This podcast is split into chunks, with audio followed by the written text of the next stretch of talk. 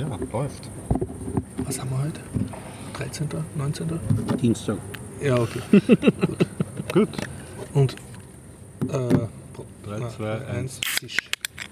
Ah. Prost, Gregor. Whiplash, Leute. Prost. Zum Wohl. Und willkommen beim Biertaucher Podcast 273. Wir Ja. schreiben ungefähr den 13. September Mhm. 2016, befinden uns im kleinen Innenhof Nummer wahrscheinlich 7 vom alten AKH. Und das Ganze findet äh, und Das Ganze findet Ja. statt mit freundlicher Unterstützung von woconic.com, der Online-Marketing-Agentur vom Jörg. Vielen Dank an dieser Stelle auch an unsere Flatterer, ans Klebemonster sowieso jedes Mal herzlichen Dank und auch an, unseren, äh, an die Leute, die uns über Patreon unterstützen. also die uns unseren Patreon. unseren, ist derzeit gleich noch einer. Unser Patreone. und ähm, ja, und äh, natürlich äh, an die Leute, die uns Feedback schicken und die uns auch einfach so zuhören. So zu, genau, ja. ganz, ganz eine wichtige Randgruppe. Ja, Leute, die uns einfach nur zuhören. Ja. Heute Jo. mit dem Gregor. Im Horst und Dem Stefan. tja, Steigen wir in den Teaser ein, steigen wir oder? in den Teaser. Worüber wollt ihr heute reden, Burschen? Also bei mir ist es kurz und bündig. Ich habe mir einen Film angeschaut, äh, mit dem ich auf meine Soundkarte gewartet habe, nämlich Whiplash, ein Musikerdrama. Dann habe ich ähm, gespielt, ähm, wider Willen ein bisschen, aber dann sehr lange. Shooting Stars und ähm, außerdem habe ich zugesehen beim Spielen bei Thea The Awakening. Ah, Über Backup, selbstfahrende Autos, elektrische Busse und Recruiter-Mails. ich war auf einem Ritterfest in Eggenberg, Eggenburg, sorry, und auf einer Genussstraße äh, in Baden und äh, habe den Film Contact High nachgeguckt. Ja, sehr gut. Das Und sonst kleinere Meldungen. gut. Dieser aus. Dieser aus haben wir Termine zum Verlesen. Nichts auf der Liste zumindest. Ähm, wahrscheinlich ist es zu spät, aber es ist eine große Anti-TTIP-CEPTA-Abkommen-Demo am Samstag. Okay. Weißt du, wo, wo die startet? Ja, die starten, glaube ich, immer beim Westbahnhof und marschieren dann die Marilfer Straße runter. So die traditionelle Demo-Route in Wien. Ja, anscheinend krass. Und ja, das ist nämlich vom äh, Fußgängerfest, habe ich eh schon erzählt. Das Streetlife Festival. Ja, als das ist auch- Termin, genau. Ja, Da- das genau. ist, glaube ich, 16. oder so. Äh, in den Shownotes nachschauen. Mhm. Sonst sind, glaube ich, keine dringenden Termine. Nix. Okay. Ja. Podcaster-Treffen ist, ist, Zu spät. ist zu spät. Ja. Soll ich was mit ganz einer kleinen Ja, Anekdote fang- fang- beginnen? ja, sehr gut. Anekdoten sind le- mit, leicht, mit leichtem technischen Hintergrund. Ich habe mich heute in der Arbeit so heimelig gefühlt, weil ich seit langem wieder mal ein Tool verwendet habe, das ich früher schon sehr gern verwendet habe, aber nicht die Notwendigkeit hatte, ein Command-Line-Tool namens Multimove. Also es ähm, äh, schreibt sich MMV und ist ein kleines Kommandozeilentool, mit dem du ähm, Files nach einem gewissen Muster äh, ähm, umbenennen kannst. Nämlich Ah, mehrere. Ein Mass-Um-Rename Genau, sozusagen. Ja. und deswegen Multimove, du kannst Mhm, halt ja, einfach ja, ja. mehrere. Und der, bei Directories funktioniert es auch.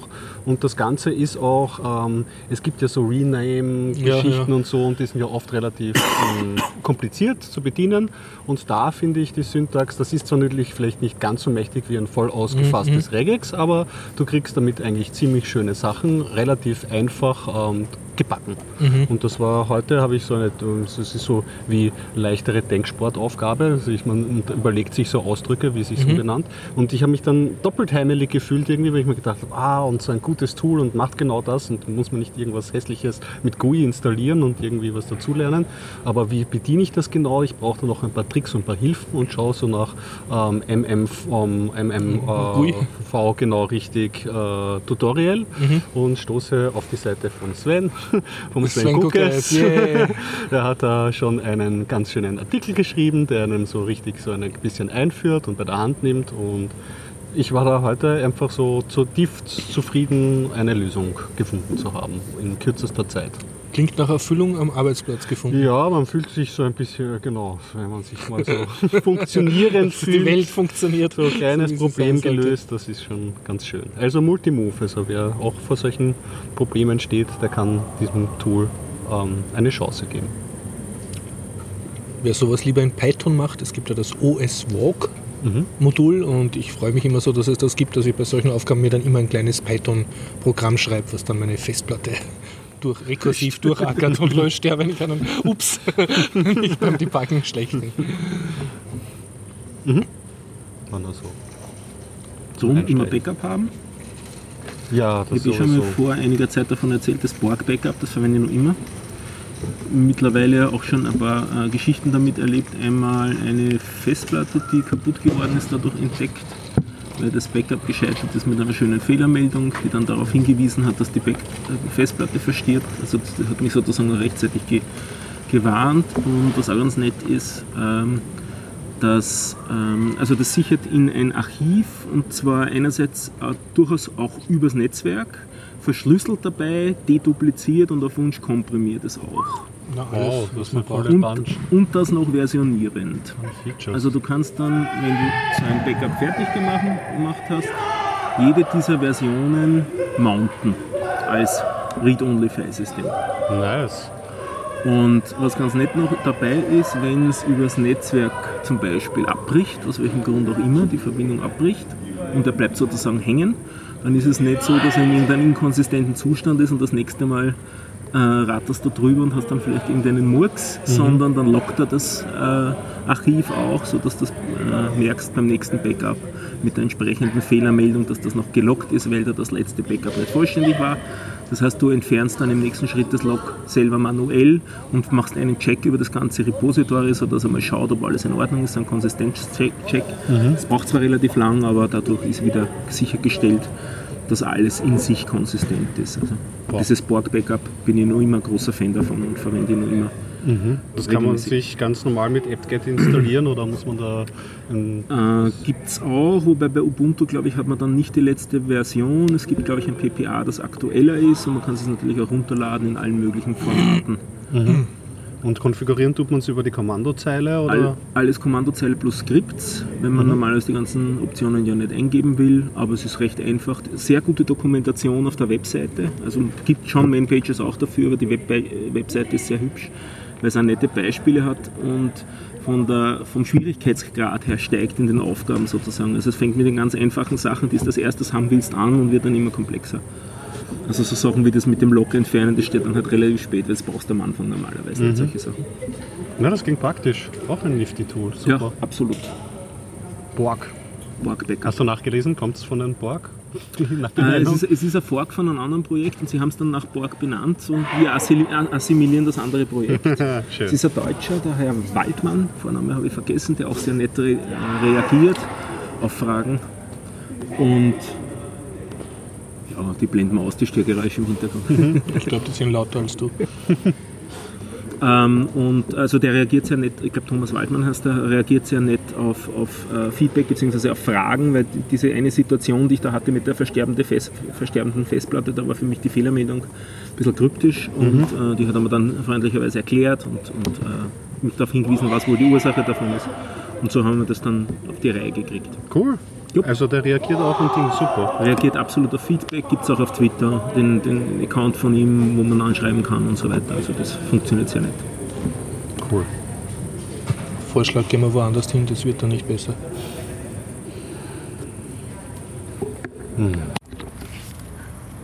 Gut. Wo waren wir stehen geblieben? Beim ähm, äh, Backup-Programm. Ich war fertig. Ja, ich habe früher mal ein Backup-Programm verwendet, das auch relativ mächtig war. Aber es war relativ kompliziert in der Bedienung oder ich habe es einfach nicht gescheit behirnt. Bacula hat das geheißen. Kennst du das? Ja, noch aus Bandzeiten kenne ich das. Wirklich aus Aus Bandzeiten. Bandzeiten. Auf Magnetband. Auf so, so Streamingband drauf gesichert.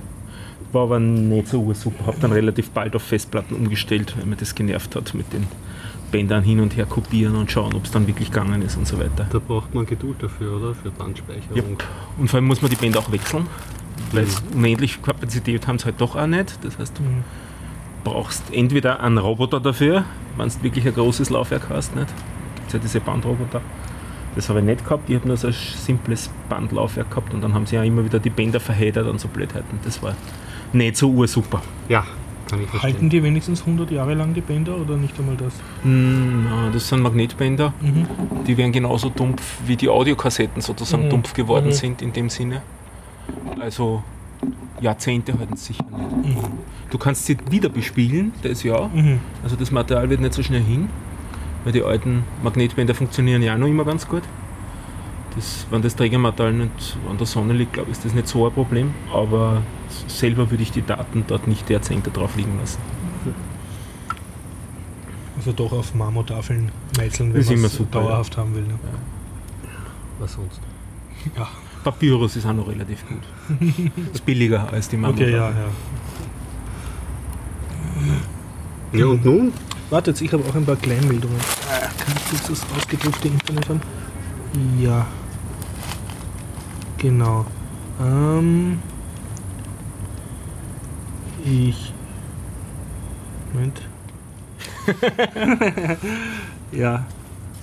Ich wollte was von Baluch erzählen. Mach das. Äh, Das sind zwei Meldungen, aber ich habe nicht sehr genau nachrecherchiert. Das eine ist, er hat gerade einen Prozess, äh, also einfach Balluch-Blog lesen. Das eine ist, er hat einen Prozess gegen Meier Mendelhof, so den Bösewicht in jeder Balluch-Erzählung, gewonnen. Und da ging es darum, dass der ihm verbieten wollte, vor seinen Jagdgattern äh, Demonstrationen abzuhalten. Das darf er jetzt sozusagen. Ja, das Höchstgericht hat das festgestellt, dass das im Rahmen der Meinungsäußerung und des Demonstrationsrechts schon erlaubt ist. Und, äh, Mhm. Ja, einfach lesen. Es ist, ist sehr absurd, das Ganze. Und äh, das andere ist, er hat ein, der Balluch hat ein Buch besprochen und da geht es um, um das Polizeispitzelwesen. Also wie das ging von England aus, wie so Undercover-Agenten in Umweltschutzorganisationen eingeschleust werden, die Okay. die da Leute dann aufstacheln, dass möglichst militante Aktionen machen, die dann auch europaweit herumgereist sind und äh, zum Beispiel bei diesen diversen G8-Treffen und so, die mal speziell geschützt sind, dort halt äh, versucht haben, Ärger zu machen und zu spitzeln und die dann auch ähm, äh, Aktivistinnen geschwängert haben und, Okay. und dann äh, Kinder auch in die Welt gesetzt haben, aber gleich mehrere. Aha. Alles im Rahmen des Dienstes sozusagen. Also auch, also die auch äh, Undercover. Okay. ja, und, und wie das jetzt ist, und einige, einige von denen haben es aufplattelt und dann haben die Frauen von denen oder die Ex-Lebensgefährtinnen von denen, äh, die dann anzeigt wegen Bigamie und äh, halt auf Alimente geklagt und der britische Staat hat dann gesagt, na na, das er zahlt da nichts. Also äh, ziemlich, ziemlich wilde Geschichten und er vermutet halt, dass das nicht nur in England der Fall war, sondern es gibt ja auch im Zuge des Tierschutzprozesses ist ja auch festgespitzelt worden und da haben sie auch eine, eine Spitzeldame gehabt und die gehen dann auch, also das ist anscheinend ein, ein wie soll ich sagen, ein gängiges Spionagetool, dass du diesen Spitzeln dann sagst, sie sollen auch persönliche Beziehungen eingehen mit den Aktivisten und Mhm. das dann alles brav reporten. Ja, am besten selber eine Meinung bilden und dann sich Ja. gegebenenfalls Also bei ich hab- Interesse das Buch lesen. Genau, werde ich machen, hab's mir aber noch nicht äh, gekauft, aber ja, so viel zum, zum Thema Balluch. Balluch. Immer im Balluch-Blog kann man das schön nachlesen. Das hast du schon lange nicht mehr gehabt, jetzt ein Balluch. Ja, ja. Leider das Thema bleibt aktuell.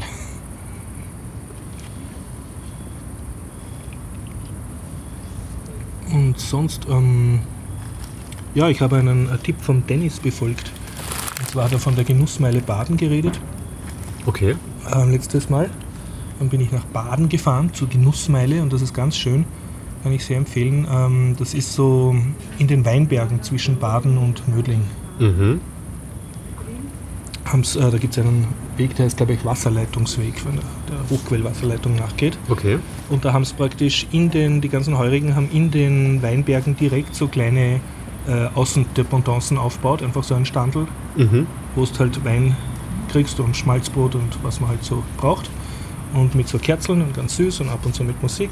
Und man wandert halt so von einem Standel zum anderen durch die Weinberge. Und Also das klingt nett. Ist das, ist das äh, ganzen Sommer oder Nein, das war, glaube ich, nur ein Wochenende. Ah, okay, verstehe. Da muss man sich hier so informieren, wann das stattfindet und dann kann man da entlang. Genussmeile heißt, Genussmeile. heißt das Ding. Aber ich glaube, sie machen schon öfter im Jahr so ähnliche Aktionen. Mhm. Aber ich habe das zum ersten Mal gesehen und das war wirklich sehr, sehr nett. Also macht Wandern sehr viel Spaß. Vor allem, Weil man so bei jedem Standort zweiten Standort- muss man, muss man doch ein bisschen was probieren. Und dann war so mittendrin im Feld dann ein Leberkässtandel und dann wieder Ah, ein Leberkäse. mehr Süßigkeitenstandel und dann halt die verschiedenen Musikrichtungen auch. Was hast du probiert dort? Was ist dir besonders positiv in Erinnerung ich habe nach dem dritten oder vierten Spritzwein die Übersicht verloren. okay, Aber ich war, war sehr, sehr gut gelaunt, bin ich da durch die Weinberge gedorkelt. Mhm. Und ja, äh, viele Leute, ist mir aufgefallen, waren in Tracht, also die sind so mit Dirndl und Lederhosen herumgegangen. Okay, Und ja, also, also die. Baden-Genussmeile hat gefallen. Badener Genussmeile, ja. Also Baden, ich bin von Baden nach Gumpolskirchen gewandert Mhm. und das wird aber ja noch bis Mödling weitergegangen. Okay, wie lange geht man dann bis nach Mödling? Oder wie lange bist du gegangen? Ja, also so eine Schnellbahnstation sind so circa vier Kilometer. Also du gehst eine Mhm. Stunde gemütlich und wenn man natürlich bei jedem Standel sich hier prächtig unterhält, braucht man länger. Ne? Okay. Und die Standel sind wirklich so alle 100 Meter und wenn es halt dunkel wird, sind die Lichter und du hörst die Musik und dorkelst halt bis zum Schön, nächsten. das hat so ein bisschen wirklich feste nett. Atmosphäre ja, ja, gelockert. Also, so wie ein langgezogenes Volksfest sozusagen. Schön.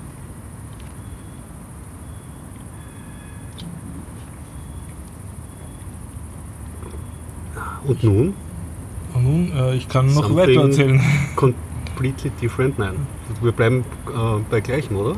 Ja, also ich äh, könnte erzählen, dass ich, ähm, also ja, noch was ähnliches. Äh, das Erntedankfest war diesmal im Augarten. Mhm. Das ist sonst bei der Hofburg immer. War jetzt erstmals im Augarten mit äh, Öffnung von Landwirtschaftsminister und allen möglichen. Okay. Und ähm, ja, war auch sehr nett. Also lauter so Standeln aufgebaut gewesen von der Genussregion Österreich. Und du hast halt Speis und Trank bekommen und Blasmusik und Trachtenkapellen und alles, was Das man so braucht. Und als Stadtmensch ist das sehr praktisch. Ja, du warst ja richtig unterwegs, oder? Eigentlich Ja, ja. so ein bisschen das Land abgeklappert oder zumindest. ja, ja, ja. Und äh, gleich halt weiter gebechert. Nicht schlecht. Also kann ich auch sehr empfehlen, Erntedankfest in Wien. Aber was ich wirklich Touristisches gemacht habe, war, äh, ich bin nach Eggenburg gefahren, Okay. weil da gibt es ein großes Mittelalterfest, von dem, habe ich, von dem hat mir mal schon ein Arbeitskollege vor urlanger Zeit erzählt. Mhm. Und jetzt habe ich das endlich geschafft und ähm, man kann vom Franz-Josef-Bahnhof direkt hinfahren, Okay. gibt es einen Zug und der fährt circa eine Stunde raus. Na, dann ist man in Eggenburg. Eggenburg, habe ich mir sagen lassen, ist im Waldviertel und ist eine recht hübsche kleine Stadt mit Stadtmauer noch und sehr mittelalterlich. Und eben einmal im Jahr, ein Wochenende, machen sie ein riesen Mittelalterfest und da Mhm. sperren sie wirklich einen großen Teil der Stadt, äh, ist sozusagen Mittelalter-Spielgebiet. Ah, Und okay. auch, also sie verwandeln erst einmal, also nicht nur die Fußgängerzone, was eh haben, sondern wirklich einen großen Teil der Innenstadt verwandeln sie in eine riesige Fußgängerzone Mhm. Und verlangen auch Eintritt dafür. Also das sind richtig so Stadtwachen und so Pappendeckeltürme und man da kriegt sein Bundle wie auf einem Konzert und dann darf man halt rein und es spielt glaube ich auch ein großer Teil der Stadtbevölkerung mit und verkleidet sich da und rennt in Verkleidung herum Mhm. und drinnen ist es dann halt ein einziger Riesenfußgängerzone mit äh, Mittelaltermarktstandeln. Und die, also gibt es so fahrende Händler, die sich darauf spezialisiert haben. Die sind, bauen dann alle in den Straßen ihre Marktstandeln auf. Und dazu wird dann halt noch allerlei geboten, so, ähm, so Schauspieltruppen und Gaukler und ähm, ja. Also hast du so ein Mittelaltermarkt irgendwie dazugehört? Ja, du, also du kannst eigentlich wirklich eine, also sie be bewerben das als Zeitreise ins Mittelalter. Mhm. Also du kannst in diesem Stadtgebiet da stundenlang herumgehen und natürlich essen und kaufen und so. Und aber es gibt dann auch halt auch so was zum Anschauen und diverse Belustigungen. Ja. Hast du dich Ja. auch verkleidet? Nein, also so, Als so, so Profi war ich nicht. Ich bin einfach mit meinem Neffen so hingefahren, der hat das schon ein bisschen besser gekannt Mhm. und habe geguckt und ich habe ein schönes Video gemacht und sogar schon auf YouTube geladen Ui. vom Einzug, also am Sonntag äh, früh, wie die verkleideten Darsteller eingezogen sind. Ah, da sieht man dann schon einmal alle Ja, ja, das Verkleidungen in, wirklich- in Pracht. Ja, ja, das dauert mir ein paar Minuten und es waren sogar vier äh, Ritter zu Pferd mit wirklich sehr schönen. Also die Pferde hatten diese Schutzhüllen sozusagen, also Ja, genau. Also nicht, nicht aus das Eisen, aber halt so Tücher. Ne? Und, und das schaut natürlich total toll aus, wenn du einmal vor so einem Pferd stehst und oben sitzt dann noch so ein riesiger Ritter drauf. Und war sehr beeindruckend. Ja, hat es ein Turnier gegeben? Das ist ja auch so ein Klassiker, Ähm, dieser Mittelalter. Also ob es ein Pferdeturnier mit Lanzen gegeben hat, das weiß ich nicht. Mhm. Zumindest habe ich es nicht äh, rausgekriegt. Aber was es gab, es gab die Truppe äh, Dreinschlag, das ist eine Wiener Gruppe, macht auch sehr schöne YouTube-Videos und die beschäftigen sich mit mittelalterlichen Langschwertfechten. Ah, okay. Und die haben also sozusagen mehrere Theaterstücke, die sehr actionlastig waren, dann aufgeführt. Und da habe ich Ah, mir so ein bisschen wie angeschaut. Winnetou, so richtig. Ja, so ja, ein bisschen also- kleine, kleine Handlung und. Ja, Action. und die Handlung sogar sehr lieb und familienfreundlich. Also mit, sie haben so die Grimhild-Saga so mit einem großen Drachen, zwei Ah, Schauspieler im nice. Drachenkostüm und, und natürlich diverse Anpassungen an die Zeit. Also Gefechte wurden dann manchmal so in Slow Motion dann eingefroren. und ja, und die Bullet sind, Time, live Bullet ja, ja, Time. ja, alles, alles drin. Und, und einen, der, der Siegfried hatte natürlich eine empfindliche Stelle, die speziell ja, mit zwei markiert. Pixelstreifen markiert war. Und da wurde dann ein Power Glove angezogen und ordentlich zur Belustigung der Kinder in diese empfindliche Stelle gedroschen. Ähm, ja, und, aber das, das war recht toll. Also die haben sehr viel verschiedene ähm, Kampftechniken vorgeführt. Also es gab natürlich so eine Handlung und Klamauk auch immer wieder. Es gab einen Erzähler, der hat die Handlung sozusagen vorangetrieben und die Mhm. Schauspieler waren mehr für die Stuntmen Ja, genau. oder also- Stuntwoman-Sachen zuständig, haben auch eine Frau dabei gehabt. Und sie haben aber, also allein bei der Vorführung, die ich gesehen habe, gab es natürlich Schwertkampf mit so Langschwertern, haben sie aufeinander tauschen. Mhm. Und aber auch ähm, zwei mit Speeren, das sieht man relativ selten, also ein Kampf von zwei Leuten, die mit Speeren gegeneinander kämpfen. Und dann diverse Kombinationen wie Schwert gegen Dreschflegel und also äh, alles, Alles was halt, ja, und, und auch so mit Judo-Rollen haben sie sich immer wieder so durchs Gras geschmissen. Also es, man hat ordentlich was zum Schauen gehabt. Schön. Ich habe mir dann auf YouTube diese Gruppe Drein- Dreinschlag, also D-R-E-Y, Mhm. Dreinschlag angeschaut und die macht auch so schöne Tutorials, wie man mit dem Schwert richtig kämpft. Und also die Schön. beschäftigen sich da sehr ernsthaft. Hast du Met getrunken? Das ist immer so etwas, was nein, ich mir äh, immer was, vornehme. nein, ich habe überhaupt wär ich sehr, sehr wenig konsumiert. Okay, also generell. Ja, also ja. auch kein, kein Aber ich hätte. fette, Sch weiß nicht, Schweinbraten. Ja, also es gab wirklich so Ochs und Schwein und also Spieß so und so. Also man hätte, deftige ja, ja, ja, also der deftige Kost äh, war reichlich vorhanden. Und es gibt natürlich auch die Gasthäuser in Eggenburg, was sowieso da sind, die haben auch offen. Ja. Also man, man kommt. Die man klinken sich da ein Essen, auch, ja, genau. Also ich habe gesehen, es gab äh, Stangenbrot. Das war Okay. so Bro Steckerlbrot. Also ah, so Brot, das um einen Ste Stecken dann ist. Schaut aus wie ein Kornspitz. ja- Ah, okay. Und äh, was mir sehr. Ja, äh, das Einzige, was ich konsumiert habe, ich habe eine. Um 2 Euro habe ich mit einer Axt werfen dürfen, mit so Wurfachsen auf eine Zielscheibe. Okay. Ja, also die Wurfachsen, das schaut so aus wie ein Tomahawk, also eine sehr schmale, schmale Schneide ist. Es ist nicht so eine Holzhacke-Axt, Sondern, sondern sie ist überraschend leicht eigentlich und dadurch kannst du es auch relativ gut werfen. cool. Hat eine schmale Schneide dann. Ja. Und ja, äh, etwas habe ich gemacht. Äh, es war, ähm, Eggenburg hat eine sehr imposante Stadtmauer und vor der Stadtmauer gibt es dann so einen Stadtgraben. Mhm. Die Stadtmauer ist auch begehbar. Und vor der Stadtmauer, also, also in der gratis zugänglichen Zone, waren dann auch so Zelte aufgebaut mit diversen Standeln. Und eins, ähm, ich werde es in den Shownotes verlinken. Ähm, das, war eine, das waren zwei Typen, die haben, die haben sich mit Schmiedekunst beschäftigt. Okay. Und dann, die waren so freundlich, habe ich mit denen angefangen quatschen und die haben mir genau erklärt, wie ein Kettenhemd funktioniert. Aha. Weil das habe ich früher nie so ganz kapiert und zwar gleich erste äh, Fehlannahme von mir korrigiert durch die diversen Computerspiele, die ich spiele. Da habe ich immer gedacht, eine Plattenrüstung ist besser als ein Kettenhemd. Mhm. Und die waren natürlich Kettenhemdhersteller, haben mir gesagt, nein, nein, ein Kettenhemd ist besser, Als, weil es ist leichter. ja, Und du natürlich. bist also beweglicher bist- und sie haben gemeint, die Schutzwirkung ist auch äh, nicht schlechter als von einer Platte. Ja? Mhm. Aber es war, ähm, ist teurer zum Herstellen, weil noch viel mehr Handarbeit Natürlich, ich muss die. Ketten Ja, her, ja. her- herstellen. Genau. Und dann haben wir halt so gefachsimpelt. Und ähm, ja, was ich, was ich nie kapiert habe, ist überhaupt, wie man eine Kette macht. Oder wie das, ja. Und das haben sie mir genau erklärt. Also äh, es wird ein Draht gemacht. Mhm. Der Draht wird um ein Holz gewickelt, um einen Dorn. Okay. Und dann hat man praktisch eine Drahtspirale.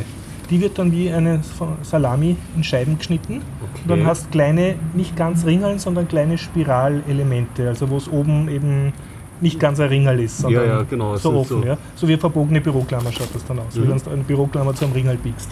Und da gibt es dann halt mehrere Tricks. Entweder man tut die einfach nur so zusammenbiegen ineinander, also wie wenn du jetzt Büroklammern häkelst. Mhm. Dann sind die aber nicht wirklich Ringe, sondern halt äh, nicht ganz geschlossene Ringe.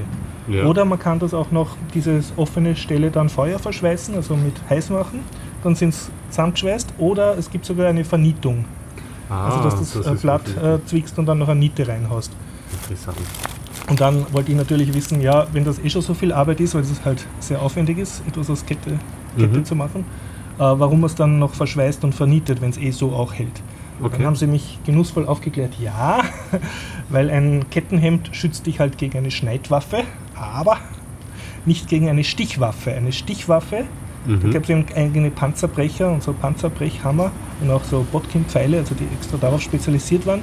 Und wenn die mit genug Wucht in so eine Kette reingehen, wo die Glieder eben nicht schön verschweißt sind, sondern einfach nur so zusammen, zusammengebogen, Ja. dann kannst du das aufbrechen. Ah, und, Und die- diese Verschweißung schützt dich sozusagen besser gegen, äh, gegen panzerstechende äh, Waffen. Interessant. Die stellen das her aktiv und, Und die stellen das, aktiv her, ja, sie haben gesagt, das ist viel Arbeit und dann haben sie gleich geschimpft, ja, also das aus Indien kriegst du das natürlich billiger und aus arabischen Ländern, wo Mhm. so Kinderarbeit oder sonstige Vermutungen. Aber äh, ja, und sie haben sich spezialisiert auf eben das Herstellen und auf Reparatur von äh, Leuten, also die sich eine Kettenrüstung halt machen haben lassen. Oder sie haben auch coole Bierhalter aus Kette gehabt. also Okay. Bierhalter aus, äh, Kettenbierhalter. Ja, ja. Okay, einfach so zum drüberziehen über die, Ja, ja, die Dinge. Okay. hat Aber wie wer hat heutzutage Bedarf an Ketten? Also, oder, Ja, oder das ist, kann ich auch beantworten. Ja. Ja. es gibt nämlich nichts, was es nicht gibt. Okay. Und sein Ex, also von dem einen ähm, hat er mal äh, genussvoll erklärt, ähm, sein Exportschlager ist äh, der Kettenbikini. Okay. Alles gibt's. Aha. Ähm, war mein erstes Argument natürlich, aber der ist ja nicht blickdicht und das hat er mir dann gezeigt. Nein, nein, der ist blickdicht. Wenn man es nur eng genug Hat macht, das- ja, das okay. den, wenn man, und, Aber der Kettenbikini, okay. verstehe. Kettenbikini, also alles gibt's. Okay, gibt's alles. Aber ansonsten so ein also Freizeit wahrscheinlich. Leute. Ja, ja, also für die ganzen Reenactor und Leute, die halt, Ja, Reenactor, ja genau. Und Leute, die haben ein Samurai-Schwert an der Wand hängen und viele Ah, wollen ja. halt auch ein, ein, ein wir leben, man darf nicht vergessen, wir leben im Zeitalter des Cosplays. Das heißt, Ja, die Labler, die- die äh, Besseren wird wollen das auch haben, ja. Genau, ja, wird es wahrscheinlich schon. Ja, und das Problem ist halt, dass halt extrem viel Handarbeit drinsteckt und auch Mhm. damals schon. Und dann habe ich ein bisschen geredet, äh, äh, wie, wie das ausschaut mit äh, industriell herstellen und sie haben gemeint, also man kann, man kann teilweise so einen Fleckkettenhemd schon halbwegs äh, maschinell herstellen Okay. und die muss dann aber trotzdem noch in Handarbeit zusammennähen. also dann hast du so Fassadstücke. Ja. Ja, und ähm, sie vermuten, dass im Mittelalter zwar nicht äh, maschinelle Kettenherstellung gegeben hat, aber wie bei Adam Smith dieser, dieses Beispiel von dem Nadelmacher, also eine durch Arbeitsteilung, dass die dann sehr, Mhm. sehr in Serie produzieren haben können. Puh. Und in den diversen Zeughäusern haben sie gemeint, kann man sich heute noch Kettenhemden anschauen. Also es gibt genug vom Mittelalter. Aber es war auf jeden Fall Sehr ein, interessant. Ja. so was heute eine, eine sehr teure, äh, kugelsichere Weste wäre. Also einfach ein extrem teurer Schutz. ja. Und natürlich Vorteil, wesentlich leichter und, und man ist drinnen beweglicher als in einer Plattenrüstung und hat weniger Eis. Das ist, also das ist heutzutage noch, ja. mm, Ja, und Spannend. Ja, die haben sich halt darauf spezialisiert. Ja. Sind ja sind recht sympathische Typen. Was man das machen kann. Ja. Ja, wirklich. Es ist immer wieder erstaunlich aufs Neue. Und sonst einfach auf YouTube schauen. Ich habe den Einzug dieser Mittelalter verkleideten Typen gefilmt und da gab es halt so diverse Gruppen. Also ich glaube nicht alle Gruppen waren aus Eggenburg, manche waren eben wie dieser Dreinschlag aus Wien und dann gab es Mhm. so Bauchtänzer und Schwerttänzerinnen und meine Lieblingsgruppe ist, die sind mit halbnacktem Oberkörper rumgelaufen und ich habe nicht kapiert, ich habe gedacht, die sind so, die werden so irgendeine Selbstgeißelungsflagellanten-Sekte sein Das oder sowas. Und nein, äh, die haben sich einen Badezuber aufgebaut mit Biertisch und haben dann in dem Aha. Badezuber dann Ach. getafelt und getrunken. Warum nicht? ja, ja. Und sonst gab es so eine, eine Darbietung, da ich glaube, sie zeigen mittelalterliche Foltertechniken, weil es ging so um Glüheisen und Ach um ja, so schmorendes Fleisch. Aber nein, es ging um mittelalterliche Medizintechnik, aber der Unterschied war nicht ganz so groß. fließend. Fließender Übergang, ja, mit so Mönchen, Inquisitor, Kutte und wir tauchen die abgehackte Hand in siedendes Öl und alles so halt. Sehr anschaulich. Ja, klingt aber nach Ja. einem bunten Erlebnis. Es Ja, jede also kann man sehr empfehlen, Eindrücke äh, gesammelt. Eggenburg Mittelalterfest. Schön. Eggenburg. Es gibt eh, es gibt ja jetzt, wo die Adventzeit wieder kommt. Ähm, ja, Mitte schon, September, ja, ich, bin schon, ich bin ja schon Richtung Weihnachten, wie ihr wisst. Äh, gibt es ja auch immer wieder einen Mittelalter-Weihnachtsmarkt, oder? Dort nämlich, wo diese große Kaserne ist. Ist das nicht. Ähm, Stiftskaserne? Oder? ist, ist, nein, nicht die Arsenal. Stiftskaserne. Ist im Arsenal, gell? Im Arsenal gibt es ein Also im- Mittelalter. Im jetzigen Heeresgeschichtlichen Museum. Ja, dort Im ist Innenhof. Das. Also ich bin mir nicht sicher wo, aber ich habe es Ja. jedes Jahr angeschrieben Warst gehabt du und habe es mir immer... Warst du noch nie dort? Oder? War noch nicht dort, Achso, aber wie gesagt- mal eine Biertaucher-Expedition starten. Ja, ich wie gesagt, wir werden ja auch an Mete auch in der Adventzeit haben, nicht nur Mhm. Und du, du Met. bist auf dieses Met, äh, das ist gut, oder? ist, es ist immer so ein Begriff, der hochkommt, habe ich noch nicht probiert. Ah. Würde ich gern probieren. Und natürlich. Und sonst passend zum Thema kann ich sehr empfehlen von äh, der Kabarettgruppe Eure Mütter. Äh, die haben ein Lied gemacht über Mittelaltermärkte. Das, ich verlinke es auf YouTube. Okay. Ich verrate es jetzt nicht, sonst ist der, Ja, geht der Gag verloren. nicht, Aber, bloß nicht spoilen, genau. ja, das ist sehr, sehr nett. Mhm. Gut. Das Ach so. von meiner Seite. Also passendes habe ich da nichts drauf. Kannst du nicht sagen. Für, für Mittelalter wirklich Hatte, hatte passend das Thema auch nichts. Kettenhemd-Bikini jetzt die Fantasie? Nein, eigentlich auch nicht eher Ärger. Also Aber du kannst doch einfach switchen zu was. switche ich zu einem seltsamen Recruiter-Mail. Ja. Normalerweise sind die Recruiter-Mails, die total absurd. Und diesmal, ja, wir haben uns ihr YouTube, ah nicht YouTube, ihr GitHub-Profil angeschaut. Allerdings haben sie es nur bis zum ersten Repo geschafft, was mehr oder minder leer ist. Aber aufgrund dieses fast leeren Repos haben sie gemeint, dass ich ganz perfekt zu einem ihrer Kunden passen wird. Also wenn sie sich schon die Mühe machen, ins GitHub-Profil zu schauen, nicht vielleicht das erste, also im Alphabet das erste Repo nehmen, sondern halt schauen, vielleicht irgendein größeres oder so. Aber das ist kein Kompliment für einen Kunden, wenn sie einen Entwickler Nein, wollen, ohne mit der kein Repos. Kompliment. Aber es ist so halb allem- richtig gemacht. So. vor allem Knapp kein- daneben ja. ist auch vorbei. Vor allem kein Kompliment von Recruiter. Mhm. Haben wir Ja. gedacht, da sind sie einen Schritt weiter gegangen, aber halt nicht wirklich. nicht verstanden, um was es wirklich geht. Ja, ich habe gespielt, kann Yeah. ich äh, vielleicht kurz, äh, kurz einstreuen. Ein Spiel, ähm, über das ich schon gehört habe, im Insert 9 oder wo, da glaube ich war auch einer der Entwickler, aber das ist dünnes Eis, muss auch nicht sein. Vielleicht habe ich auch nur so darüber gehört, das nennt sich Shooting Stars.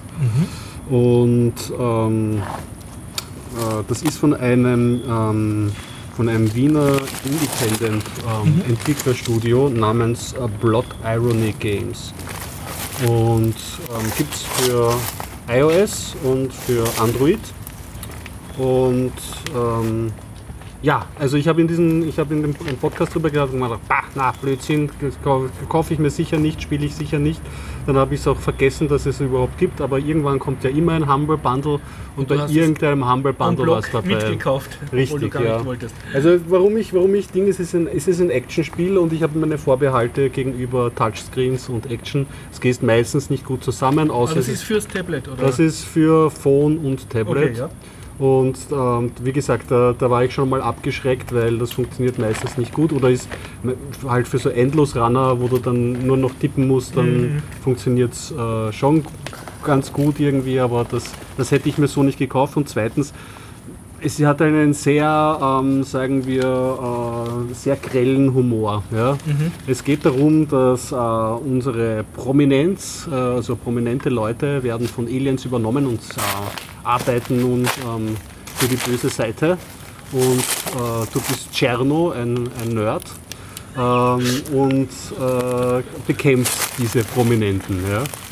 ähm, auf einem Hoverboard, äh, wie vor Zurück in die Zukunft, auf einem rosa schwebenden Skateboard mit Laserschuss. Äh, deine Waffe ist eine Katze, du schießt also aus einer Katze. Du schießt Und- die Katze oder die Katze schießt Laser? Beides. Also du schießt ähm, die Katze, aus- der Katze kommen Laserstrahlen, Mhm. aber mit äh, diversen Upgrades oder so. Es gibt ein Up Upgrades, damit kannst du auch Katzentorpedos dann schießen. Ja. Klingt, klingt alles logisch, ja? Ja, richtig. Und du hast halt verschiedene Endgegner und dann zwischen hast du so klassische Formationen von Gegnern, die du halt in guter Shoot'em-up-Manier ähm, wegschießt. Es, kommt, es, es fliegt ziemlich viel Munition von den Gegnern umher. Es kommt das teilweise so ein bisschen vor wie den japanischen Spielen, bei diesem Bullet-Hell-Spiel, Ja. wo du wirklich viel Munition drinnen hast. Und auch witzig, wusste ich aber nicht, ob es am Tablet oder die Spielmechanik liegt, es wird dann auch, wenn wahnsinnig viele gucken, sind's langsamer, was ja oft bei diesen Spielen noch Mhm. Ja, ist. Aber ich weiß nicht, ob die absichtlich oder oder- absichtlich oder Framerate einbricht, Ja, ja. was aber einem auch wirklich das Leben retten kann. Mhm. Und wie gesagt, also das ist schon dieser überdrehte Humor und es gibt halt diesen, statt Chuck Norris gibt es den Nuck Joris Mhm. irgendwie. Also so alles ein bisschen umgedreht und die sagen dann auch immer witzige Sprüche zu dir und so. Und ähm, ja, ich habe das installiert und hab, wollte das aber eigentlich nur so halb interessemäßig mit so, ja, habe ich auch, probiere ich aus und dann waren, weiß ich nicht, die nächsten drei Stunden weg.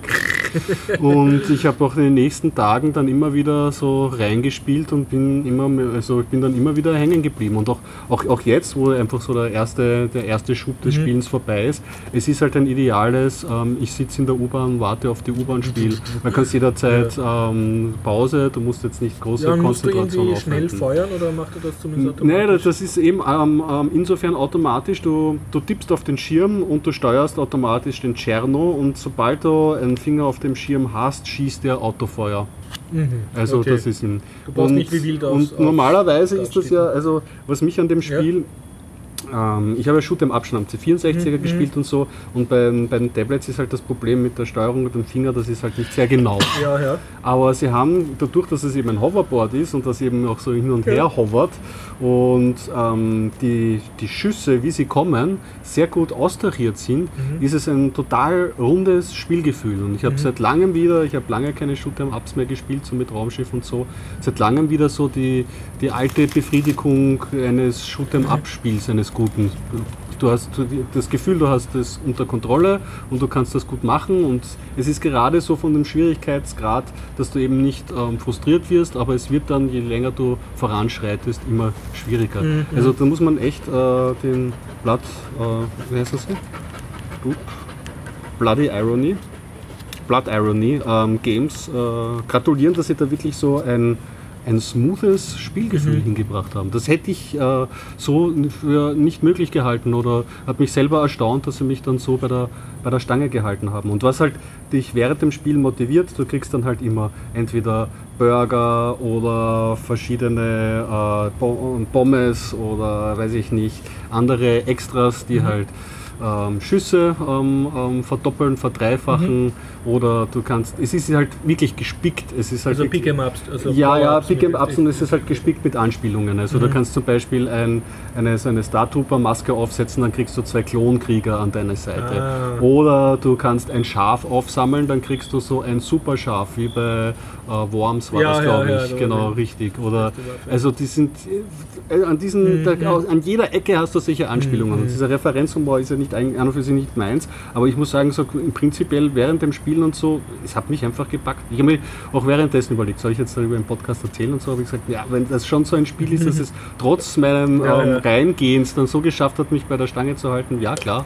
Also ist, äh, ist das, was es ist. Ähm, man kann dann auch irgendwie, es gibt dann so Daily Runs, ähm, die, das sind dann, also du kannst entweder so normal spielen, da wo du halt bis zum Endgegner und weiter dann, das geht glaube ich, ich weiß nicht, ob es endlos geht, aber es geht relativ lang. Oder du kannst so, äh, glaube ich, eine Level-Zusammenstellung, die täglich neu ist, spielen und dich dann in so Highscore eintragen. Also da spielst du okay. dann gegen die anderen. Übers, du brauchst auch das Netz dazu, dann natürlich die, äh, die Highscore dann abgleicht. Ja, super. Also muss man sagen, so ein einfaches, simples Spiel und das einen dann doch so bei der Stange hält, super. Das hat mich, hat mich überrascht und ich mich darin auch. Ja, cool. Also und äh, außerdem ein Wiener Indie-Entwickler. Also so, super. Sogar. Ja, ja, das sind also laut äh, Webseite. Und kann man taktieren ein bisschen? Also kannst du irgendwie so bewusst eine Extrawaffe wählen oder sparen? Ja, ist schon. Also oder- Säge, Sägeblätter nehme ich ganz gerne Mhm. als Ding. Und es gibt dann zum Beispiel, was ist das, ein, ein Gameboy oder irgendeine Konsole kann man auf, ähm, aufsammeln. Es gibt schon bessere, zum Beispiel das Smiley, wenn man den Mhm. aufsammelt, das ist dann halt so ein Smiley, der über den Schirm wandert und so Streuschuss macht. Mhm. Ja, kann man nehmen, ist aber nicht so gut. Und das, das was mich halt auch ähm, an, an diesen früheren C64er-Shootern erinnert hat, es gibt dann bei den verschiedenen Gegnern auch verschiedene Schussstrategien. Und Ja, manche ja. schießen auch nur in eine Richtung und das ist auch ganz angenehm. Da gibt es gewisse Gegner, die schießen nur nach unten, da kannst du dich nach hinten ins Eck stellen, warten, bis immer deine Sonderwaffe sich aufgeladen hat Ah, und den so eine langsam machen. Genau, richtig. Also du kriegst dann immer immer zusätzlich zu diesen Power-Upgrades eben noch diese Spezialwaffe, wie du zum Beispiel dieses Schaf oder Mhm. irgendwie Katzenlenkraketen oder so, die du dann extra steuern kannst. Und das machst du mit Doppeltap. Also dann Mhm. tust du zweimal schnell hintereinander tappen und dann siehst du oben aber, wie sich das wieder aufladet, bis du das wieder Mhm. verwenden kannst. Ja. ja, das war eh schon alles, das ist schon zu lang erzählt. Ja, passt, passt. Hast du da was gespielt? Ähm, na, gespielt habe ich relativ wenig. Was erzählt? Gespielt? Ja, das war andere. Na, da war was in. Da war was äh, im Spiel. Ja, Age Das of suchen wir Wonders, jetzt aber raus. das habe ich noch nicht genug gespielt, um es referenzieren zu können.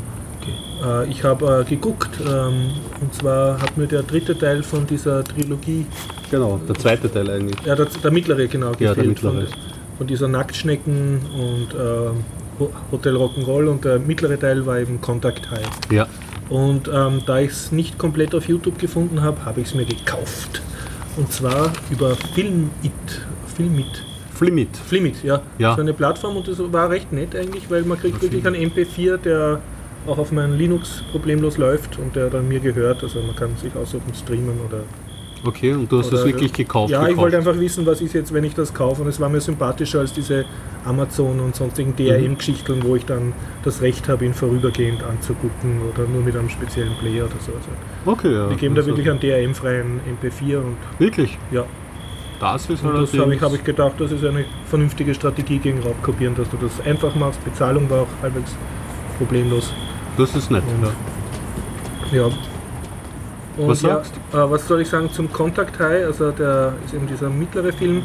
Es ist größten, äh, größtenteils dieselben Schauspieler wie schon in äh, Nacktschnecken, also auch Detlef Buick als Buck, äh, genau. eher seltsamen äh, Verbrecher und äh, diese Pia Herzeger ist die Mao, also die Hauptdarstellerin Mhm. und Michael Gal Ostrowski. Ostrowski ist der eine Schmalspur-Gangster und, und sein Kollege, der von Nacktschnecken auch mitgespielt hat. Ah ja, genau, weiß schon, ja. Und äh, das Setting ist, also wie soll man sagen, der Film fängt noch halbwegs äh, kohärent an, ja, also ganz cool, auch so in Südamerika sagt ein Drogenboss, also tut er so eine Art Wahrsager oder Geisterseher holen und weil er vermisst seine Tasche.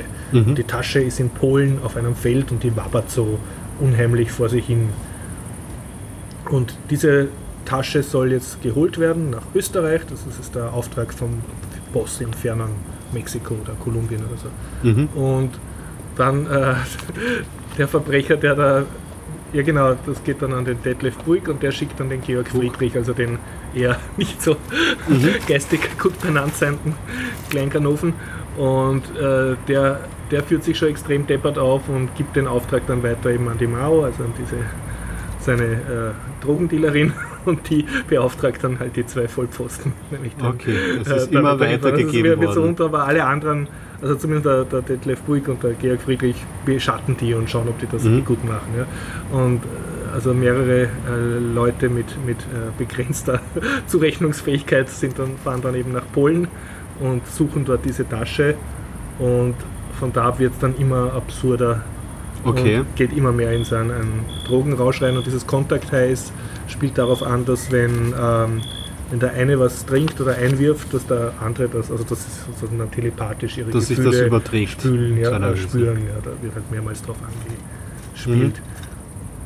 Und, und es macht dann bis zu einem gewissen Punkt äh, macht es noch einen Sinn, also die Handlung ist dann noch nachvollziehbar, also sie nehmen sich gegenseitig Autos weg und alles Mögliche und, und wechseln halt Taschen und, Hilde Dalek spielt auch mit, äh, Ah, sehr, ja. sehr sehenswert. Und, und irgendwann äh, geht die Handlung sozusagen, also hat sie sich irgendwie totgelaufen oder ist nicht mehr ganz. Ich habe so das Gefühl gehabt, da, da war ihnen das jetzt zu lästig, die, das Drehbuch da jetzt noch weiterzufolgen, sondern es, es geht dann so, dass, dass halt einer in einen Hühnerstall reingeht und kommt auf der anderen Seite in einer komplett anderen Stadt wieder raus und nimmt dort eine Tasche. Also es wird dann immer magischer Mhm. und das wird halt im Film so erklärt, dass sie halt immer mehr äh, Pilze oder, oder Kekse oder, oder Mhm. ja, Späßkeks oder sich auch einkiffen. Also der, der Drogennebel äh, macht Wird das Ganze immer- dann immer kon, kon, kon, konfuser Ja. und der, der letzte Teil vom Film ist halt ein einziger Drogenrausch. Also die Eisenbahn fährt oben am Himmel und es regnet so magische Mushrooms runter und, Also es geht alles in einem großen äh, Ja, End, äh, ja. Und, und dadurch LSD ist auch nicht mehr so wichtig, wa- warum da jetzt was wie nicht funktioniert, weil halt eh alles nicht ganz nachvollziehbar ist. Also es ist ein, so ein, ein Film, der dann in einen LSD-Trip übergeht, Mhm. kann man sagen. Ja. Okay. Und wie hat dir jetzt gefallen, jetzt so im Vergleich zu Nacktschnecken und äh, Hotel Rock'n'Roll? Ich, ich glaube, ich stehe halt mehr drauf, wenn ich die Handlung irgendwie nachvollziehen kann. Also es war der, Deshalb haben mir die anderen der zwei Filme besser abgefahren. gefallen. Es war mir einfach, ja, wobei man muss den Film auch in seiner Zeit sehen. Also, es, also er hat schon mit CGI, äh, CGI-Effekten ein Mhm. bisschen gearbeitet. Also ich nehme an, das war halt damals für einen österreichischen Film sehr, äh, sehr neu oder sehr hat sich bisher keiner getraut, einfach so einen Film zu machen, der wirklich dann sagt, so, und jetzt scheiße ich aufs Drehbuch, jetzt gibt es nur noch einen Drogenrausch und das passt dann schon irgendwie alles. Ne? Mhm. Ja, Also insofern meine, ist er mutig, der Film, dass er ja, ja, ja. Ich meine, jetzt, was, was ihn sehenswert macht, ist, man sieht eine sehr junge Hilde Dalik, so die Schauspielerin. Und es sind halt ein paar sehr, die, äh, sehr absurde Situationskomik, also dass zwei sehr große Flaschen halt durch gesteigerte Unfähigkeit dann halt zufällig irgendwas wieder richtig machen, ne? Ohne, ohne Plan und so. Und ja, eine, eine nette Also insofern auch eine Parallele, oder? Zum Hotel Rock'n'Roll. Geht es da nicht auch so ein bisschen um Verwechslung oder so? Ja, also schon, aber, aber da, da hat alles, da gibt es zwar auch so extrem herrlich absurde Elemente, aber sie übernehmen nicht den Film. Ja, ja, genau. Oder Also ganz am Schluss vielleicht ein bisschen, aber, aber da ist sozusagen wirklich das, das, zumindest das letzte Drittel vom Film halt, das ist dann halt nicht rationell erklärbar, sondern Das muss also man sich kann's- anschauen und äh, okay, ja. also, ich meine, man kann das irgendwie intellektuell äh, versuchen zu. Die sind halt, die Hauptdarsteller sind halt so auf Drogen drauf, dass, dass sie das nicht korrekt nachvollziehen können, warum das jetzt funktioniert hat. Hm. Und das überträgt sich halt dann auf den Zuschauer. ne? genau, das, das, das kriegt man dann schöpft er halt visuell. Aber er hat, hat sehr, sehr nette äh, Ideen. Also sie werden in, sie fahren nach Lodz, also eine polnische Stadt, und werden dann Mhm. beim Schwarzfahren erwischt und das kostet dann 5 Euro.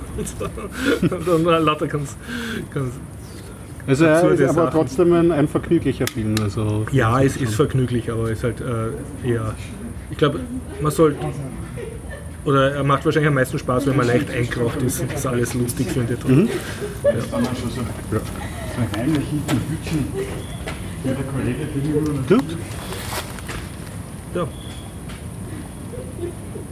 Der Stefan sitzt an der Mauer und schmollt leicht, oder? Nein, warte einfach. Bis vorbei ist.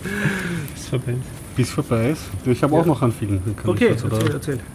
Ich habe mir Whip Splash angeschaut. Den wollte ich schon länger schauen, aber ich habe gewartet, bis ich meine Soundkarte habe, weil es handelt sich bei diesem Film um ein äh, Musikerdrama, nämlich um einen jungen Schlagzeuger, der wie wild ähm, Schlagzeug spielt.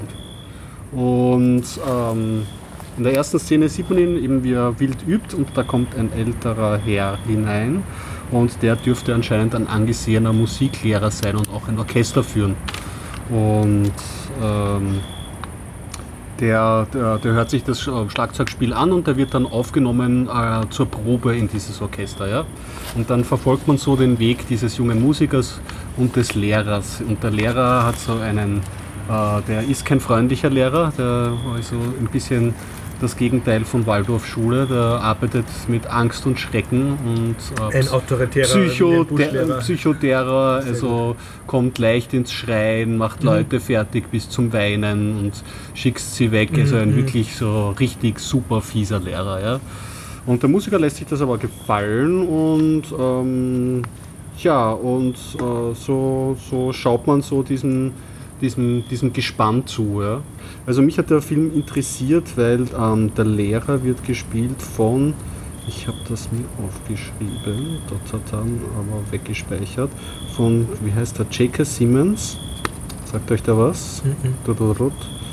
Whiplash, da haben wir es. Genau, Damian Chazelle, ja genau, J.K. Simmons. Das ist ein Schauspieler, der jetzt im Alter immer, der kann gut den Arsch verkörpern. Also der spielt Okay. den Lehrer und der ist für so Charakterrollen gebucht. Den kennt man zum Beispiel, der hat den ähm, Abteilungschef oder den obersten Chef gespielt in Burn Notice von den Coen-Brüdern. Oder ich habe ihn gekannt von einer ähm, Serie, einer frühen HBO-Serie namens Ost. Das war ein Gefängnis. Ähm, Serie, wo er schon einen oberfiesen Nazi gespielt hat. Ja. Und der kann das einfach gut. Der kann, Das wusste ich, dass der schauspielerisch für diese Rolle einfach äh, gemacht ist. Also der kann das gut. Und schauspielerisch und so kann ich überhaupt nichts aussetzen. Ästhetisch ist der Film ein Wahnsinn halt. Also es wird dann wirklich, es wird diese, diese, äh, es ist halt schon sehr ästhetisiert. Also dieser junge Schlagzeuger spielt bis ihm die Finger bluten und dann sieht man Einstellungen natürlich, wie er die blutige Hand in ins Eisbecken taucht und das Blut von, von den Schlagzeugbecken tropft und solche Sachen. Oder zum Beispiel nach einem schweren Autounfall kommt er auch noch mit blutverschmierten Kragen dorthin und spielt auch noch weiter und so. Und was man macht im Film, ähm, der ist an und für sich äh, sehr gut aufgenommen worden, also ist sehr geschätzt, aber ist auch umstritten ob der Aussage halt, weil es halt so eine äh, negative Pädagogik ähm, könnte man reinlesen, dass er propagiert. Mich hat das jetzt nicht so gestört in dem Fall. Hätte mich aber habe ich von mir nicht erwartet, aber ich habe mich so gefreut, dass der J.K. Siemens diesen Fiesling so gut spielt. Die ganze Zeit so, ja, wow, das kannst, du, das kannst du aber wirklich gut. Und wenn der Junge das sich gefallen lässt, dann ist es halt Wird so. im Film irgendwie genau. erklärt, warum der Junge sich das alles gefallen lässt? Ja, also halt es so geht schon, es, ist, es, es geht ein bisschen so von der Psychologie her wie der Spitzensport einfach Mhm. über seine eigenen Grenzen hinaus Ah. zu wachsen bis zur absoluten Exzellenz und dann auch eben diese, über dieses Leiden das irgendwie Mhm. zu machen. Aber abgesehen davon, wie gesagt, ich- mich hat die J.K. Siemens schauspielerische Leistung daran fasziniert und der Sound ist wahnsinnig gut, weil es Mhm. hat halt viele dieser Jazz-Themen und beeindruckende ähm, Schlagzeug-Soli kann man Mhm, dort hören mhm. und so.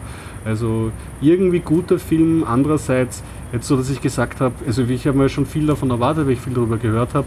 Er hat mich jetzt nicht so im letzten Äußerl irgendwie Mhm, jetzt mhm. abgeholt. Ja. Ich meine, der, der, der, der diesen Film gemacht hat, Regie geführt hat, hat auch das Drehbuch geschrieben. Das ist der Damien Chazelle. Und der ist ja nicht uninteressant. Der hat nämlich, ähm, der hat jetzt einen Film rausgebracht namens La La Land. Und der hat auch das Drehbuch zum Beispiel vom 10 Cloverfield Lane, so einem ähm, Nachfolge äh, Horror außerirdischen Mhm. irgendwas Film, habe ich noch nicht gesehen, aber irgendwie äh, scheint er interessantes Zeug zu machen und man muss sagen, handwerklich ist der Film einfach wirklich gut. Und ansonsten, ich weiß nicht, vom Drehbuch her würde ich jetzt sagen, damit ich jetzt wirklich relaten kann zu den Personen, war es mir halt überhaupt nicht eingängig, kann, äh, eingängig warum. Also da wurde mir zu wenig von deren Biograf Ja, Biografie gezeigt. Ja. Es war alles gut geschauspielt, aber warum die sich jetzt so wahnsinnig, der eine sich so fertig machen lässt und der andere dann so fertig macht, ist halt so.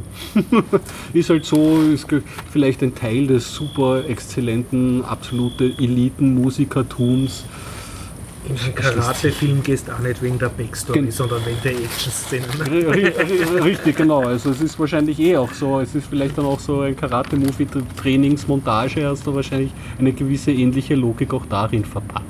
Und darin kannst ja, so kannst du dir den Film auch anschauen. Also wie gesagt, ich fand die Musik extrem live und der J.K. Simmons hat gut gespielt. Das kann man sich schon anschauen. So Ravuzzi Kapuzzi fand ich den Film nicht. Apropos Autounfall und verschmierter Kragen. Ah, Jetzt habe ich eine Überleitung. ja, ich habe einen Artikel gelesen auf ORF.at mit dem Titel Plötzlich versagen die Bremsen. Ouch. Ja. Da geht es um ein Forschungsprojekt, äh, wie man mit der Situation umgehen soll, äh, denen die äh, Automa selbstfahrenden Autos in Zukunft dauernd gegenüberstehen werden, dass sie sich Das entscheiden müssen, Wen bringe ich um? Ne? Wen bringen Sie jetzt um als nächstes? Ich finde diese Frage noch immer hirnrissig, weil das könnte man auch einen Autofahrer fragen, wen hast du denn vor umzubringen, wenn du fährst und kommst in die Situation. Mhm. In der Situation entscheidet man halt dann halt und da entscheidet dann halt der Algorithmus und versucht es zu minimieren. Der, die, die konkrete Situation wird im Vorhinein ja ohnehin nicht programmiert, sondern es wird ein Algorithmus festgelegt, der dann anhand der juristisch saubere Lösung. alle umniedermähen. Na, das Programm lernt vom Fahrer dessen Verhalten, ja, zum Beispiel indem es seinen Musikgeschmack analysiert oder so und macht dann, verhält sich dann so, wie er sich verhalten würde und er geht in Häfen da. Da habe ich letztens auch einen Artikel gelesen, dass sie wirklich jetzt teilweise versuchen, das Fahren äh, von realen Fahrern zu kopieren. Da bin ich nicht sicher, ob das so eine gute Idee ist. Aber das ist wieder ein anderes Thema.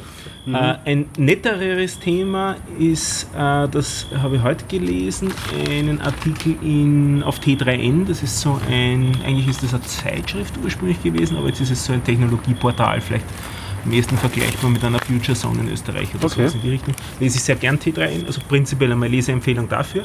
Und heute war ganz netter Artikel, Elektrobus schafft 600 Kilometer, also ein äh, Reisebus, der mit einer Akkuladung 600 Kilometer schafft, ist ja amerikanischer. ordentlich, der eben ausgelegt wird, damit er eben auch wirklich Langstrecke fahren kann.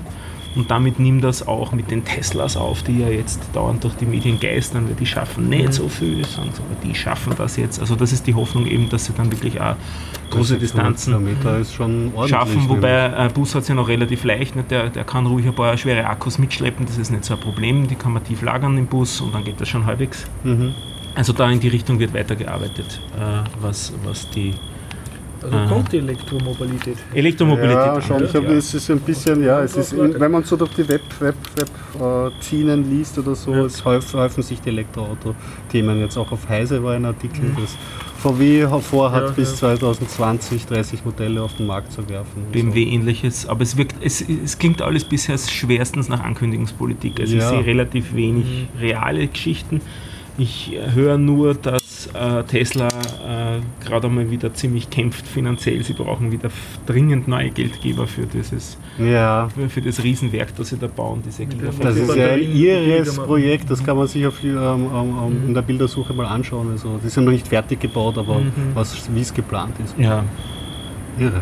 Ja, und, und, und es, es, sie kommen halt nicht nach mit, dem, mit ihren eigenen Plänen. Mhm. Also sie schaffen es bei weitem nicht so viele Autos zu produzieren, geschweige denn die dann auch äh, entsprechend zu vermarkten. Also Mhm. da, da haben sie schon noch einige Probleme. Ja, und mit der Ankündigungspolitik, also wenn man so den Sportkommentator spielt oder so, sie haben halt auch die, sie müssen halt irgendwie vielleicht schon einmal was delivern, weil sonst wir werden vielleicht andere Größen äh, ja, den Markt halt auch für sich einnehmen oder so. Ich meine, das, also das war, glaube ich, in diesem, eh diesem Heise-Artikel oder einem anderen, wo dann irgendein VW-Manager gemeint hat, ja, und wir haben auch mit Google gesprochen, aber die Auffassungen über die Kontrolle des Projektes waren zu unterschiedlich und wir werden selber versuchen, da was auf die Beine zu stellen oder so. Also da ist alles offen.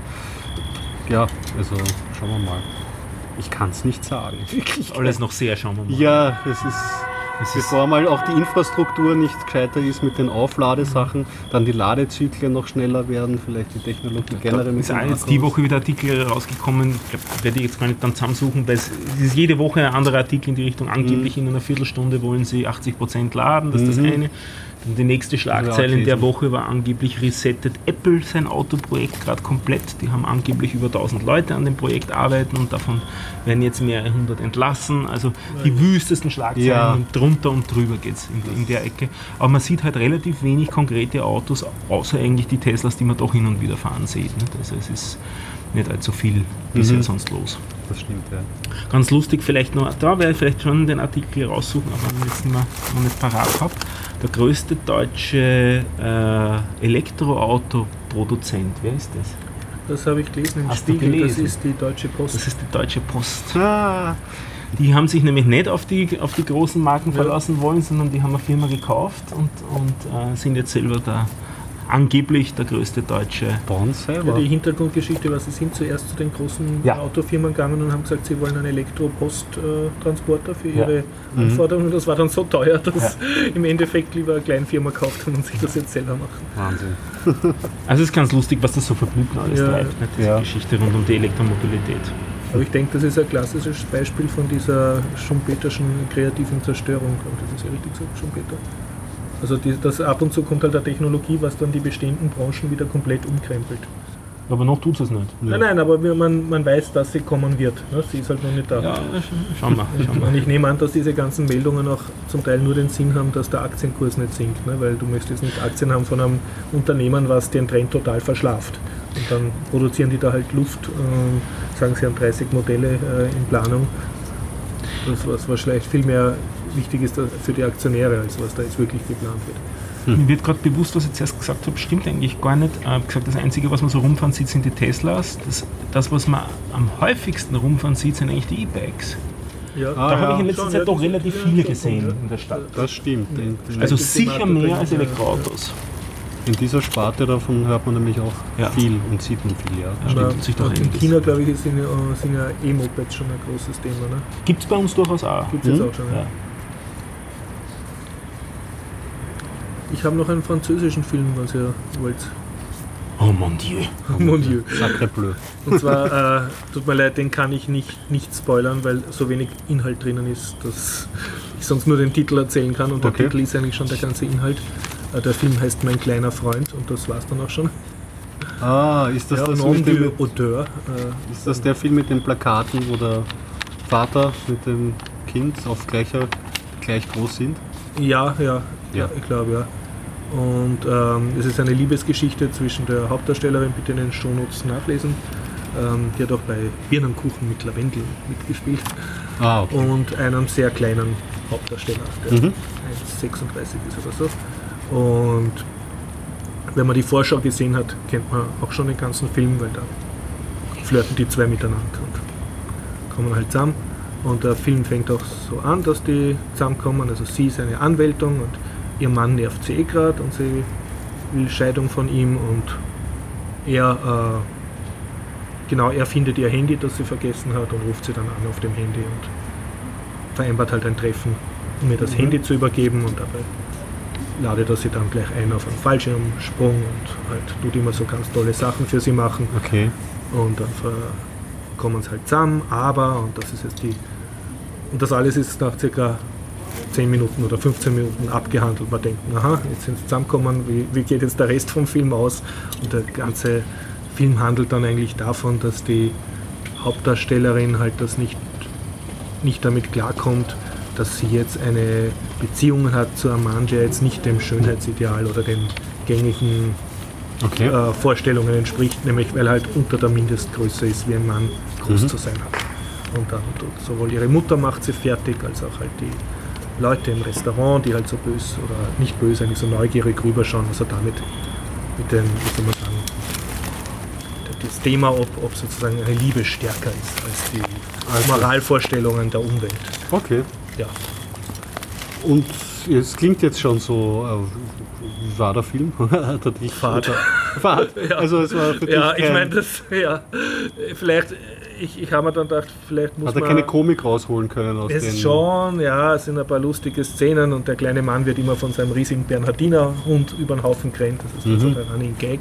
Okay. Aber ja, man ist lustig, dem beim Spielen und beim Flirten zuzuschauen. Der ist halt so klein und hyperaktiv, so wie Ludifonie, so Mhm. nur, ein bisschen kleiner und, und lustig, aber irgendwie habe ich mir gedacht, sie, sie walzen da jetzt sehr ein Problem in die Länge, das Es hat keine Dynamik der Film. Es klingt so, als wenn, wenn sie ab sofort, ab dem Zeitpunkt, wo sie zusammen sind und dann nur noch die Problematik abgehandelt wird, ist es irgendwie Eh, Luft ja. raus. Eh, okay. Ja, für mich halt. Vielleicht, Ja. wenn man das selber erlebt hat oder so, oder sich seiner Gefühle so unsicher war, dann kann man da vielleicht mehr mit, Okay. mitfühlen, aber vielleicht Naja, fehlt ja- mir einfach die Lebenserfahrung in dem, in dem Bezug.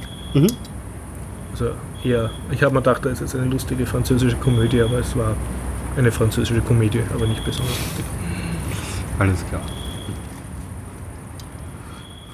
Na Ich glaube, gut. der Stefan mag gehen. Ja, Mauer egal, sitzen. ja na, wir, wir können ruhig- ruhig Schluss machen. Ich nur noch, Schluss, ja. weil ich habe das eine Spiel, das würde ich eh gerne auch mehr reinspielen und äh, nächste Woche erzählen. Na gut, dann Okay, halt, ich muss noch ausrichten, schöne Grüße vom Dennis. Er ist heute nicht da, aber er will nächste Woche wiederkommen. cool. Super. Freuen wir uns. Und äh, er wird erzählen über Markov-Ketten. Ich hoffe, ich Ah, sehr gut. gesagt. Aha, okay. Okay. Du weißt, was das ist. Klar.